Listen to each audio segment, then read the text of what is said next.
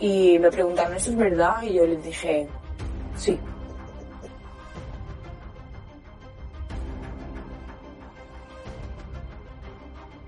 S'ha abusat sexualment d'elles. Yo iba como víctima y yo llegué engrilletada.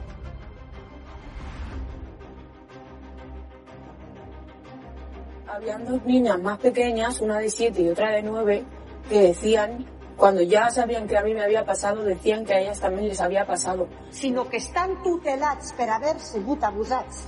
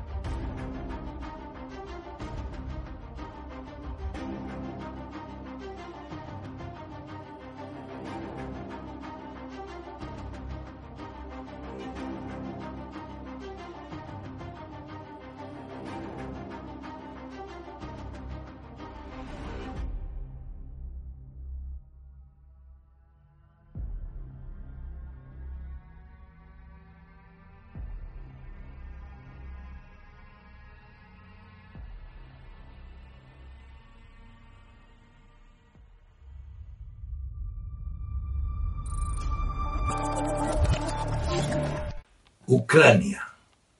España juega a los soldaditos de plomo y envía una fragata de nombre heroico nada menos que el de Blas de Leza al escenario bélico que Biden está desplegando en Ucrania.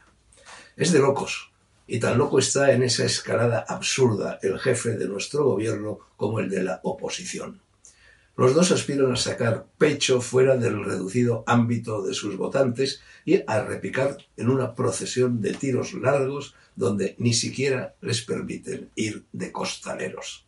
Sobra aclarar que lo de tiros va con segundas. Patética es la imagen del grandullón dando saltitos y meneando el rabo junto a un teléfono que no suena, pero no lo es menos la de Casado tratando de recoger las migajas de un festín al que tampoco ha sido invitado. Nada nuevo, por otra parte, en el país de las barras y estrellas. Allí, con los del Partido Demócrata, ya se sabe, en cuanto colocan a uno de los suyos en el ala oeste de la Casa Blanca, suenan tambores de guerra. Recordemos la gestión de Obama. A este paso terminarán dando a Biden el Nobel de la Paz. Él no está ya para tales cábalas ni para muchos trotes, pero seguro que sus polichinelas lo habrán convencido de que su popularidad, ahora a ras de tierra, subirá unos cuantos enteros, aunque no precisamente en Wall Street ni en las bolsas europeas, si la alegre muchachada del Pentágono marca el paso de la oca en los lejanos confines de la sufrida Ucrania.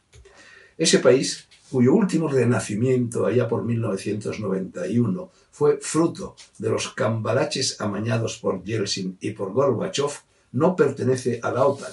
Inapelable razón esta por la que desencadenar en él un zafarrancho de combate sería doblemente ilegal, pues tampoco podría contar para ello, tal como mandan los cánones de la diplomacia internacional, con el Nil Hofstadt de la ONU, en cuyo Consejo de Seguridad Rusia tiene derecho a veto, y Dios se lo conserve. La invocación al Altísimo no está fuera de lugar, pues en Kiev, Kiev la llaman allí, ciudad que conozco muy bien, está el tabernáculo religioso, la despensa espiritual y el alma mater de la Santa Rusia, que no fue santa, sino diabólica durante el siglo XX. Recordaba hace poco Juan Manuel de Prada en ABC lo que in illo tempore dijo el monje Filoteo. Bizancio es la segunda Roma, la tercera será Moscú. Cuando ésta caiga, no habrá más. No es este el lugar indicado para explicar quién era el monje en cuestión, ni en qué circunstancias espetó esa frase al zar Basilio III. Busque todo eso el lector en Wikipedia o en los anales del cristianismo ortodoxo. Si yo la traigo a colación, es sólo para dar alguna pista acerca de cuáles son las razones y las emociones que me inducen a cerrar filas con Putin, con Rusia y con la Tercera Roma en lo concerniente a la cínica provocación de Biden y de los petimetres de Bruselas en el conflicto de Ucrania. Esas razones y esas emociones nada tienen que ver con el hipócrita y no menos cínico pacifismo de los podemitas y sus compañeros de viaje hacia el Gulag. Rusia no puede consentir que los misiles de la OTAN se instalen en Ucrania con sus hocicos apuntando a Moscú. Es de cajón, ¿no? Entérese, señor Sánchez, entérese, señor Casado. Y ya que hablo del Gulag, vuelvo a la columna de Prada, que cita en ella a Solzhenitsyn. Este, siempre profético, como lo era el monje Filoteo en su Atalaya del monte Athos, escribió: No hay esperanza en Occidente. Es más, nunca debemos contar con él. El exceso de bienestar y una atmósfera contaminante de sinvergonzonería le han atrofiado la voluntad y el juicio. La Unión Europea está destruyendo cuanto Europa representa. Putin aún está a tiempo de salvarla. Blas de Lezo, si viviese, también lo intentaría. Ojalá no disparen un solo tiro y vuelvan ilesos los soldaditos de plomo de su fragata. Presidente Biden, no incordie. Saque sus manos de Ucrania. Déjenos en paz. Go home.